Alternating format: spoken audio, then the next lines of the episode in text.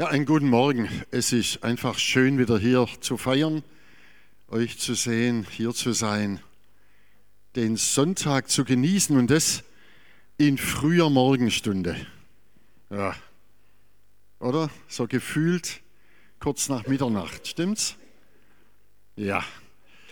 Ähm, es hat schon was mit der Zeitumstellung. Jetzt müssen wir wieder warten bis zum Herbst, bis wir die jetzt gegebene Stunde wieder zurückkriegen und vergessen dabei, dass eigentlich jede Stunde von Gott geschenkt ist. Auch diese Stunde jetzt, und wenn ich sage gefühlt nach Mitternacht, ist eigentlich die ideale Überleitung äh, zu der Geschichte, in der wir ja drinstehen, gerade in diesen Wochen, in der Passionsgeschichte.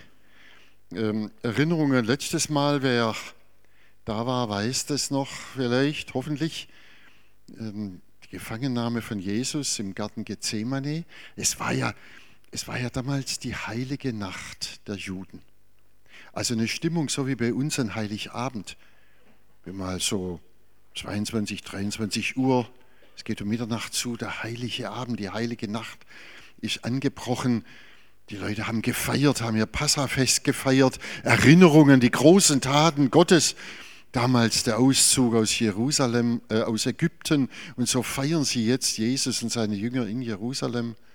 Das Passafest mit vielen zigtausend Pilgern aus aller Welt, die da mitgekommen sind, so wie jedes Jahr.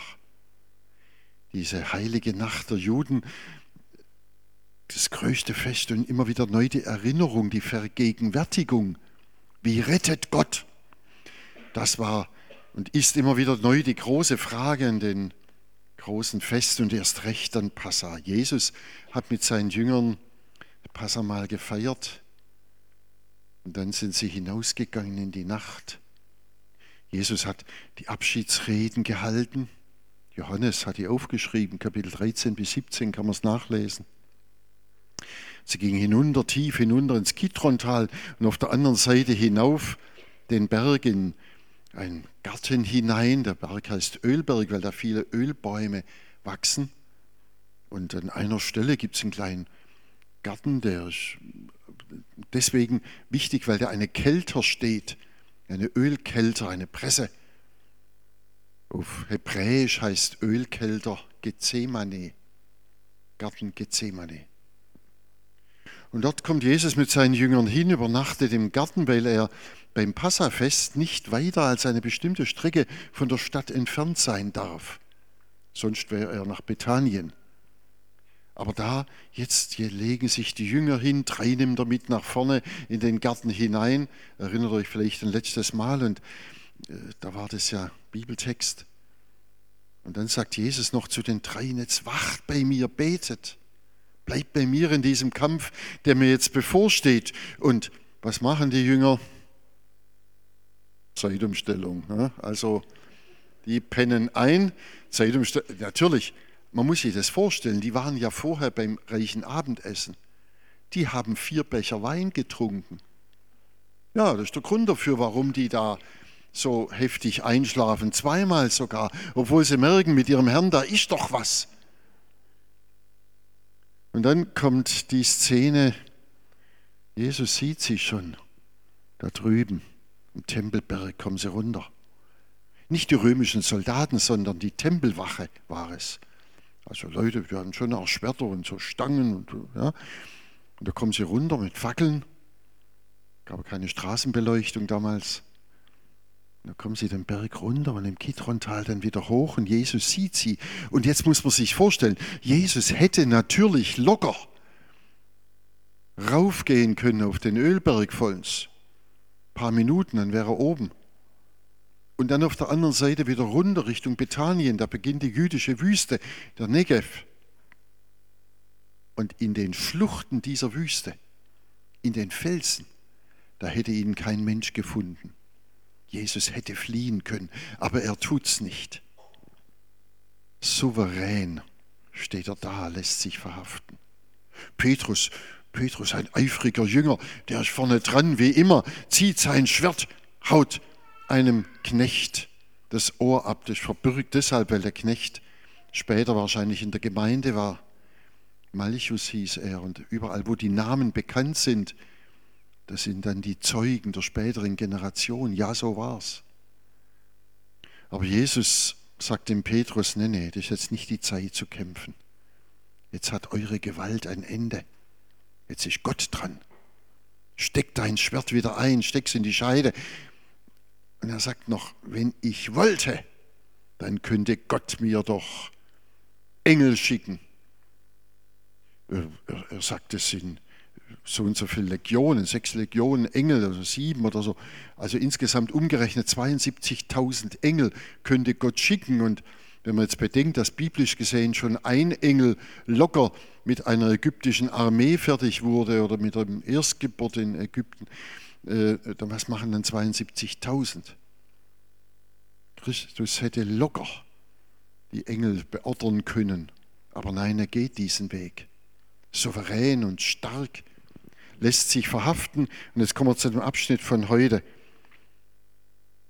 Jesus ist gerade in dem, wie er sich verhaften lässt und dann abführen lässt, innerlich stark. Das zieht sich jetzt vollends durch die Passionsgeschichte hindurch, bei aller Schwachheit und allem Leiden was jetzt kommt. Jesus wird geführt in dieser Nacht, wieder gebunden jetzt an den Händen, und zwar die Stufen vermutlich wieder hinauf, die sieht man heute noch in Jerusalem, die hat man ausgegraben, der Weg, der vom Zionsberg hinunterführt ins Kidrontal und rauf zum äh, Garten Gethsemane.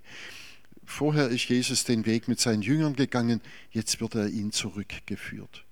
Denn oben auf dem Zionsberg, vermutlich nicht weit von dem Ort entfernt, wo Jesus das Abendmahl gefeiert hat, da standen die großen Villen, die Paläste, äh, auch der Palast des Hohen Priesters und Palast, das heißt, es ist nicht eine Riesenvilla und vorne die Straße, sondern das heißt, äh, war ein Weg natürlich und eine Mauer. Und dann geht es rein und zunächst in einen Innenhof und dann U-förmig die Gebäude drumherum. So muss man sich vorstellen. Und Jesus wird hineingeführt in eins dieser Häuser. Und wer ihm folgt, ist der Petrus, der vorlaute Jünger. Er wagt es. Johannes ist vermutlich auch dabei. Der kennt den hohen Priester persönlich. Johannes berichtet in seinem Evangelium nochmal ein paar andere Szenen an der Stelle. Es ist interessant, das zu vergleichen. Jesus wird also hineingeführt und Petrus kommt hinterher. Und er wagt es dann sogar in den Innenhof mit hineinzugehen, weil eine Türhüterin ihm die Tür öffnet. Und so kommt jetzt also zu der Szene, die heute dran ist. Und ich sage euch gleich, was wir heute hören, ist ein Spitzentext des ganzen Evangeliums. Ein Spitzentext deshalb, weil es hier jetzt drauf ankommt, warum geschieht dieser Prozess um Jesus? Äußerlich geht es um den Beginn eines Prozesses, der juristisch gesehen ganz seltsam geführt wird. Da sind eine ganze Menge von Justizirrtümern drin, auch bei Pilatus nachher. Äußerlich geht es um den Beginn dieses Prozesses, aber im Hintergrund geht es um, um den Prozess, wer Jesus ist und den Prozess der Weltgeschichte. Äußerlich geht es nur jetzt um, in dieser Nacht um eine Art Vorverhandlung. Aber im Hintergrund geht es um die Verhandlung, was aus meinem und deinem Leben wird. Wir werden diese Geschichte nachher mal in diesen, in diesen Perspektiven unterschiedlich sehen. Was passiert da im Vordergrund und was passiert backstage? äußerlich, was geschieht mit Jesus und im Hintergrund, was geschieht mit der Welt und mit uns. Und achtet mal jetzt drauf, wenn ich jetzt die Verse lese, die heute dran sind, ein langer Abschnitt, wie diese Begegnungen ineinander verschränkt sind, was da passiert. Das Verhör äh, von Jesus und das von Petrus. Merkt mal, gleich Jesus sagt in der Geschichte Ja. Und Petrus sagt dreimal Nein. Das ist die äußere Spannung in dieser Szene. So, jetzt lese ich also aus Matthäus 26 den langen Abschnitt. Die Männer, die Jesus gefangen nahmen, brachten ihn zu Kaiphas. Der war der hohe Priester. Dort hatten sich die Schriftgelehrten und der Hohe Rat schon versammelt. Hohe Rat, muss ich gleich sagen, ist das oberste jüdische Gremium. Es sind insgesamt 70 Leute. Vermutlich waren an dem Abend nicht alle da, sondern nur ein kleiner Teil. Am nächsten Morgen hat sich der Hohe Rat erst offiziell getroffen. Äh, Hohe Rat auf Hebräisch Sanhedrin, griechisch Synedrium, hat also verschiedene Namen. Die waren da versammelt. Äh, ihr kennt ein paar Leute aus dem Hohen Rat. Nikodemus zum Beispiel oder Josef von Arimathea und so. Da gibt es ein paar, die eigentlich Jesus-Sympathisanten entweder schon waren oder auf jeden Fall wurden.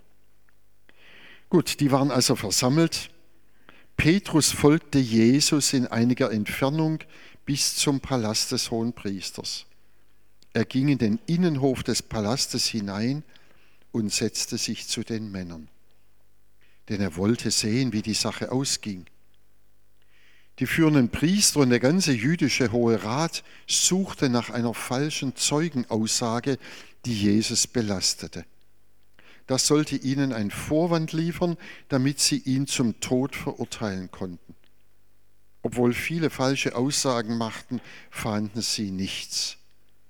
Zum Schluss traten zwei Zeugen auf, die sagten, er hat behauptet, ich kann den Tempel Gottes niederreißen und in drei Tagen wieder aufbauen. Da stand der hohe Priester auf und fragte Jesus, hast du nichts zu sagen zu dem, was diese Leute gegen dich vorbringen? Aber Jesus schwieg. Daraufhin sagte der hohe Priester, ich nehme dich unter Eid. Bei dem lebendigen Gott sag uns, bist du der Christus? auf Hebräisch der Messias, der Sohn Gottes? Jesus antwortete ihm, du sagst es. Aber ich sage euch, von jetzt an werdet ihr sehen, wie der Menschensohn an der rechten Seite Gottes sitzt, der Macht über alles hat und wie er auf den Wolken des Himmels erscheint. Da zerriss der hohe Priester sein Gewand und sagte, er hat Gott gelästert, wozu brauchen wir noch Zeugen? Seht doch, ihr habt die Gotteslästerung selbst gehört. Was ist euer Urteil? Sie antworteten, er ist schuldig und muss sterben. Dann spuckten sie ihm ins Gesicht und schlugen ihn mit Fäusten. Einige gaben ihm Ohrfeigen. An anderer Stelle heißt es noch, sie verbanden ihm vorher die Augen. Und dann gaben sie ihm Ohrfeigen, forderten ihn auf, du bist doch ein Prophet, Christus, sag uns, wer hat dich geschlagen? Petrus saß draußen im Hof.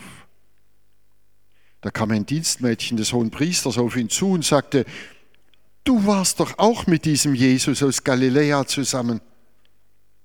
Petrus stritt das ab vor allen, die dabei waren und sagte, ich weiß nicht, wovon du da sprichst. Dann ging er in das Torgebäude hinaus, dort sah ihn ein anderes Dienstmädchen, die sagte zu denen, die dort standen, der war auch mit diesem Jesus von Nazareth zusammen. Aber Petrus stritt es wieder ab und schwor, ich kenne diesen Menschen nicht. Kurz darauf sagten andere, die dabei standen, natürlich gehörst du auch zu denen, deine Sprache verrät dich. Da leugnete Petrus ein, da legte er einen Schwur ab. Gott soll mich strafen, wenn ich lüge, ich kenne diesen Menschen nicht. In demselben Moment krähte der Hahn. Und da erinnerte sich Petrus an das, was Jesus gesagt hatte. Noch bevor der Hahn kräht, wirst du mich dreimal verleugnen und abstreiten, dass du mich kennst.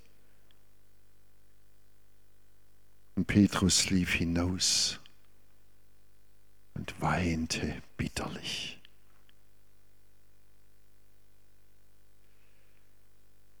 Soweit der Bibeltext. Spürte die Spannung, diese ungeheure Spannung, die da in dieser Nachtszene über dem Geschehen liegt.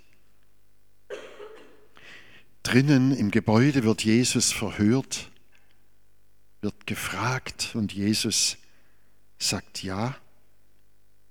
Und draußen im Innenhof, wo sich Petrus reingetraut hat zum Lagerfeuer, weil es äußerlich kalt war, wird er gefragt, wer bist du? Und Jesus sagt, nein. Drin Jesus mit gebundenen Händen, aber auch souverän ins Leiden hineingehend. Und draußen steht Petrus. Wo stehen wir? Ich habe gesagt, wir merken, äußerlich geht es um einen Prozess. Um einen Prozess, um einen galiläischen Wanderprediger. Eigentlich so von tagesaktuell gesehen eine kleine Nummer. Klar, Jesus war bekannt schon, ja.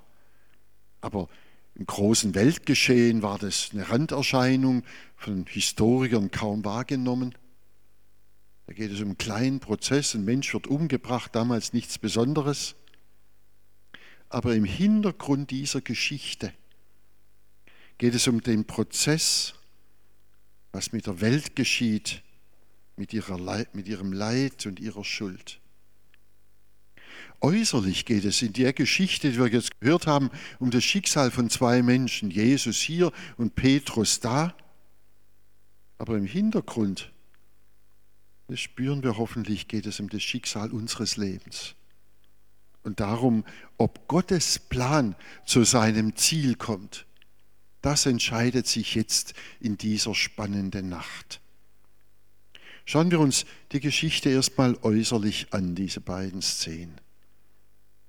Äußerlich Jesus wird in der Nacht zu Kaiphas geführt. Kaiphas war der hohe Priester, der lebte da oben, also auf dem Zionsberg. Es war nicht die offizielle Versammlungsstätte des Hohen Rats, die war unten beim Tempel, ähm, sondern oben sein Schwiegervater war auch dabei, das war sein Vorgänger im Amt, das war der Hannas. Wer sich ein bisschen auskennt in der Bibel, der weiß, dass das Johannesevangelium, äh, das da noch ein Verhör sogar vor Hannes, äh, Hannas berichtet. Matthäus lässt es hier weg oder berichtet nicht drüber, sondern Jesus wird gleich zu Kaiphas geführt. Er ist der hohe Priester in der Zeit. Und jetzt muss man sehen, eigentlich darf das Verhör bei, vor Kaiphas jetzt noch gar nicht stattfinden. Ja, man merkt da, die Juden, die hatten jetzt gerade gefeiert, die haben ihren hohen Feiertag und die wollen diese Sache mit Jesus schnell weghaben.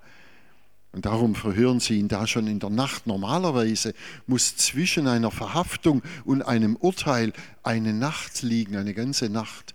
Deswegen tagt am nächsten Morgen erst der Hohe Rat nochmal und trifft dann wirklich das Urteil morgens um sechs, das aber nachts schon so weit vorbereitet wird. Hier also nur eine Vorverhandlung, wenn man es genau juristisch sieht. Aber schon die ist korrupt. Eigentlich findet sie im Haus des Kaiphas statt und nicht in einem offiziellen Gerichtsgebäude.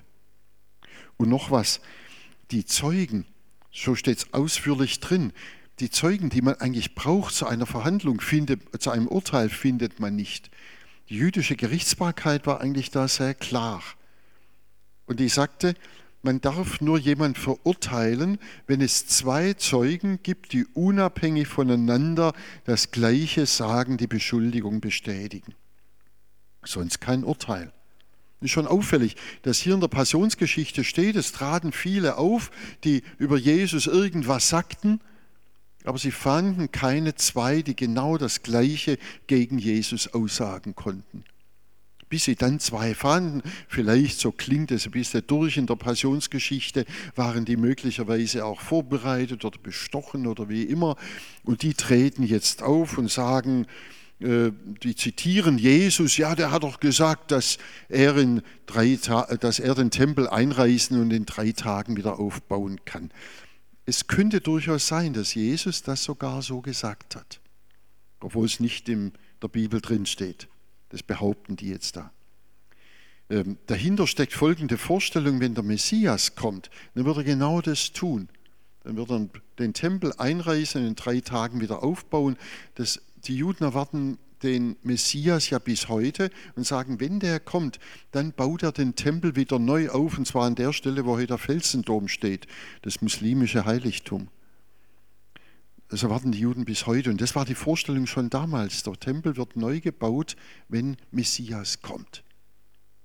Und darum kann es durchaus sein, dass Jesus das im übertragenen Sinn gemeint hat.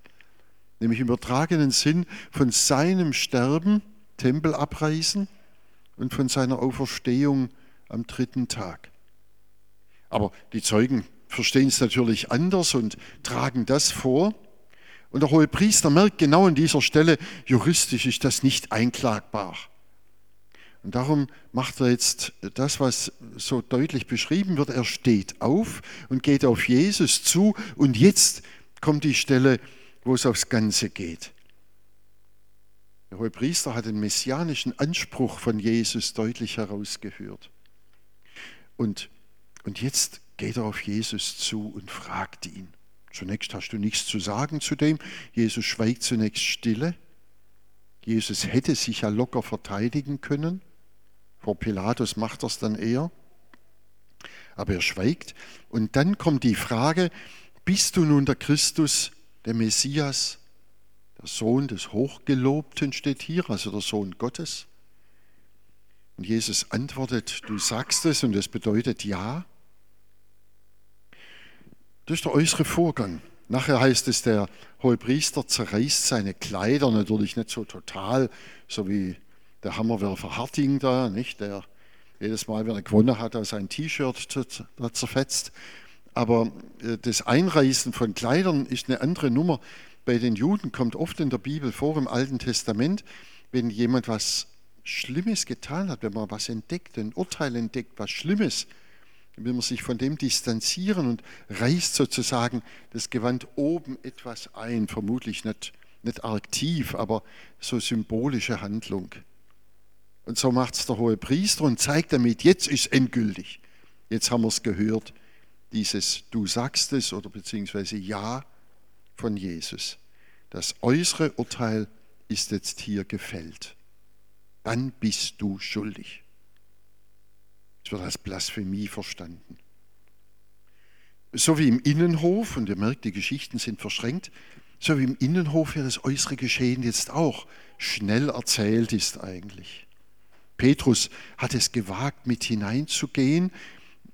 Im Johannesevangelium steht, dass Johannes, der Jünger, dass der äh, sogar veranlasst hat, dass Petrus mit rein darf. Und schon die Türsteherin erkennt ihn und sagt, Moment einmal, du, bist doch auch mit, mit dem von da gewesen und so. Und ein anderer, der dabei war bei der Verhaftung im Garten Gethsemane, erkennt den Petrus wieder, der mit dem Schwert, nicht? Und sagt, ey, du, wir haben dich doch gesehen, du warst doch damit dabei. Nein, Petrus leugnet ab.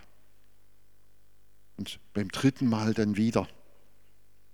Äh, die Verhandlung vor Petrus, äh, die hat eine, oder die Verleugnungsgeschichte, da merken wir eine dreifache Steigerung. Einmal sagt Petrus einfach, er stritt es ab, dann er schwor und dann er schwörte bei Gott. Das ist eine richtige Steigerung, die da stattfindet. Dreimal wurde er gefragt, gehörst du zu Jesus? Und dreimal sagt er nein. Einmal wird er ja aufge, sagt man ja, Moment einmal, du warst dabei bei der Verhaftung und dann schließlich deine Sprache verrät dich. Die Sprache, das heißt, Petrus sprach ein, ein galiläisches Hebräisch, Aramäisch. Also so, wie wenn jemand von der Ostalb runterkommt nach Stuttgart. Ja? Und bei dem Honoratiore Schwäbisch merkt man dann, der ist nicht ganz von hier. Ja? Äh, oder noch schlimmer ist, wenn jemand aus Sachsen kommt nicht? und dann hier und so. Das merkt man. Und so war es bei Petrus damals auch. Der sprach so ein galiläisches Hebräisch, nicht das Honoratioren-Hebräisch von Jerusalem. Und deswegen deine Sprache verrät dich doch, du Ostelbler. So, ja? so, das Äußere dieser beiden Szenen, sagte ich, ist schnell erzählt. Jesus drin im Innenraum und dann im Hof der Petrus. Und Jesus sagt ja und Petrus sagt nein. Aber jetzt schauen wir uns mal backstage an, was passiert da eigentlich. sozusagen die Innenseite dieses Geschehens. Und da sage ich nochmal, wir kommen, wenn wir da reinschauen, wir kommen jetzt da zum Kernpunkt des Evangeliums, zu einer Kernszene. Durch das ganze Wirken von Jesus zieht sich ja eine Frage hindurch. Die Frage nämlich, wer ist dieser Jesus eigentlich? Wer ist Jesus? Ist er ein intelligenter Prediger? Ist er ein Weltverbesserer? Ist er ein talentierter Heiler? Ist er revolutionär? Ist er nur ein Sympathisant der Ausgestoßenen und Schwachen und Kranken? Jetzt geht es hier ums Ganze. Und wenn wir dieser Passionsgeschichte so nachspüren und uns innerlich mitnehmen lassen, dann merken wir auf einmal den Pulsschlag. Es geht jetzt hier um nichts weniger als um die göttliche Autorität von Jesus. Ist er der Messias, den Gott gesandt hat? Ist er der Christus? Oder ist das alles nur Humbug? Und da sagt es Jesus jetzt in dieser Nacht so berichten es Markus, Matthäus und Lukas, dass Jesus in dieser Nacht zum ersten Mal öffentlich dazu Ja sagt. In der Mitte des Evangeliums, bei Markus und Matthäus, auch bei Lukas ein Stück weit, aber da besonders, da genau in der Mitte des Evangeliums kommt eine andere Szene, die ihr vielleicht kennt. Nämlich die Szene, wo Jesus seine Leute fragt, ey, jetzt sind wir weit gegangen, sind im Norden von Israel. Und dann fragt er sie, was denken eigentlich die Leute, wer ich bin? Und dann zählen sie auf, manche sagen Johannes, manche sagen Elia und so. Und dann fragt Jesus seine Jünger, was denkt ihr? Und dann ist es der Petrus, der als erstes wieder vorlaut ist und der zu Jesus sagt, ich glaube und bin gewiss, du bist der Messias, du bist der Christus. Das ist genau die Mitte des Evangeliums, Matthäus 16 oder Markus 8. Und dann sagt Jesus zu ihm, jetzt aber Ruhe. Das will ich jetzt öffentlich nicht wieder hören. Obwohl es im kleinen Kreis damals nur war mit den Jüngern.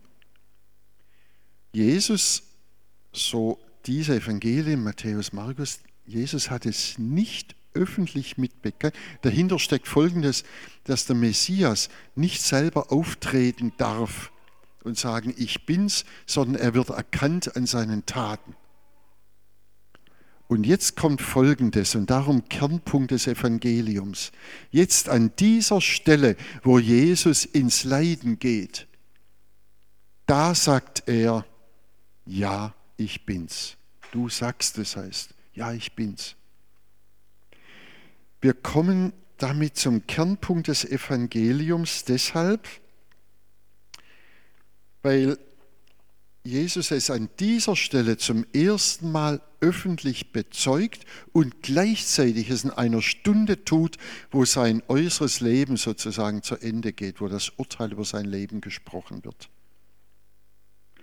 Das heißt, Jesus sagt Ja dazu, dass er Messias, dass er Retter von Gott gesandt ist, und zwar genau darin, dass er für uns leidet und stirbt. Er ist nicht der Messias, der mit Gewalt kommt und die Römer aus dem Land treibt und die Erde umkrempelt und so und Schrecken verbreitet, sondern er ist der Messias, der Retter von Gott, der kommt und sich hingibt, der ins Leiden geht, der nachher am Kreuz die Arme ausbreitet und sagt, Vater, vergib ihnen, der durch den Tod hindurchgeht und am Ostermorgen in ein neues Leben von Gott gerufen wird. Und die dicke Wand der Schuld und des Todes wird zerbrochen und Gott reißt ihn hindurch das ist der Plan Gottes, den er zur Rettung der Welt hat und hier durchführt. Jesus ist nicht der Messias, wie viele ihn sich vorstellen, sondern er ist der leidende Gottesknecht, der unsere Schuld auf sich nimmt. So rettet er. Das ist Gottes Plan, wie die Welt mit ihrer Schuld fertig werden kann und wie unser Leben mit Gott versöhnt wird. Hier sagt Jesus sein heiliges Ja dazu. Er sagt, ja, ich gehe diesen Weg. Geh ins Leiden, geh in die Tiefe und ziehe sozusagen in meinen Tod alles mit, was euch von Gott trennt. Ich nehme in meinen Tod mit hinein all das Verbogene und Belastete, all die Sündenmacht, die uns umfängt. Nehme es hinein in meinen Tod und dann erzittert die Erde. Die Erde bebt an seinem, die Sonne verliert ihren Schein. Die Kreatur merkt, da ändert sich was, bis dann am Ostermorgen das neue Licht aufbricht und das neue Leben beginnt. Ein Leben, das wir hier schon mit Jesus Christus in der Verbundenheit mit ihm ein Stück weit haben und dann durch den Tod hindurch endgültig. Es ist Gottes Plan, wie wir mit Gott versöhnt werden, erlöst leben können. Dass wir erlöst leben können, genau dazu sagt Jesus Ja in dieser Nacht. Darum ist es der Kernpunkt des Evangeliums weil Jesus jetzt deutlich macht, gerade in dem, wie er jetzt verurteilt wird, ist er der Messias, der Retter für die Welt, der Christus. Und es zeigt der Hintergrund dieser Szene. Der wird noch deutlicher, wenn wir noch genauer in den Bibeltext jetzt hineinschauen, was Jesus da jetzt noch sagt. Er sagt was Unerhörtes. Als der Hohenpriester ihn fragt, ey, bist du jetzt der Messias oder nicht? Da antwortet Jesus, du sagst es, und dann fügt er sofort hinzu, und ihr werdet jetzt sehen, den Menschensohn sitzen zur Rechten Gottes, der, der das Richten nun hat. Der Menschensohn, steht im Buch Daniel in der Bibel, der Menschensohn ist der in der Vorstellung der Leute von Jesus damals, der der endzeitliche Richter ist. Immer wenn Jesus vom Menschensohn redet, redet er von sich und zwar als der, der am Ende die Fäden in der Hand hat. Der, der am Ende Gerechtigkeit sprechen wird, der Richter sein wird. Äußerlich gesehen hat in dieser Szene der hohe Priester die Fäden in der Hand. Er spricht schuldig, aber Jesus hält ihm entgegen, nichts da. Ihr werdet sehen, den Menschensohn, also mich, wenn ich komme mit den Wolken, wenn ich zur Rechten Gottes sitze. Und Jesus behauptet hier nichts weniger als dies, ich habe die Fäden der Welt in der Hand. Das wird so sein, gerade darin bin ich der Retter der Erde. Das hält er dem hohen Priester entgegen. Jesus sah, sah, sein Leiden voraus, aber eben auch die Auferstehung, die Schuld der Welt, aber auch ihre Überwindung. Das ist der Hintergrund dieses Geschehens. Äußerlich steht da der hohe Priester als der Starke und der, der urteilt. Und Jesus sagt, am Ende wird es genau umgekehrt sein. In dem Weg, den ich jetzt gehe, ins Leiden und Sterben hinein, dieser Weg wird dazu führen, dass er, dass Christus am Ende die Fäden der Weltgeschichte in der Hand hat und heute schon die Fäden meines Lebens. Das ist die Aussage dieser Szene, wenn Jesus vom Menschensohn redet.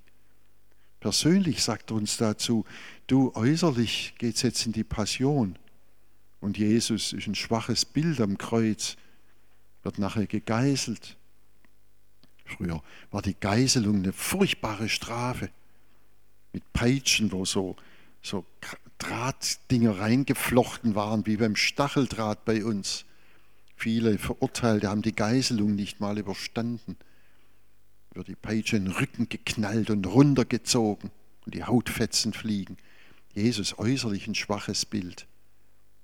Aber innerlich, backstage, geschieht da der Wille Gottes zu unserer Erlösung, zu unserer Befreiung weil wir den Weg mit all dem, was uns von Gott trennt, in Jesu Tod hinterhergehen können und immer wieder neu die Kraft der Auferstehung in unserem Leben erfahren und am Ende unserer Zeit erst recht.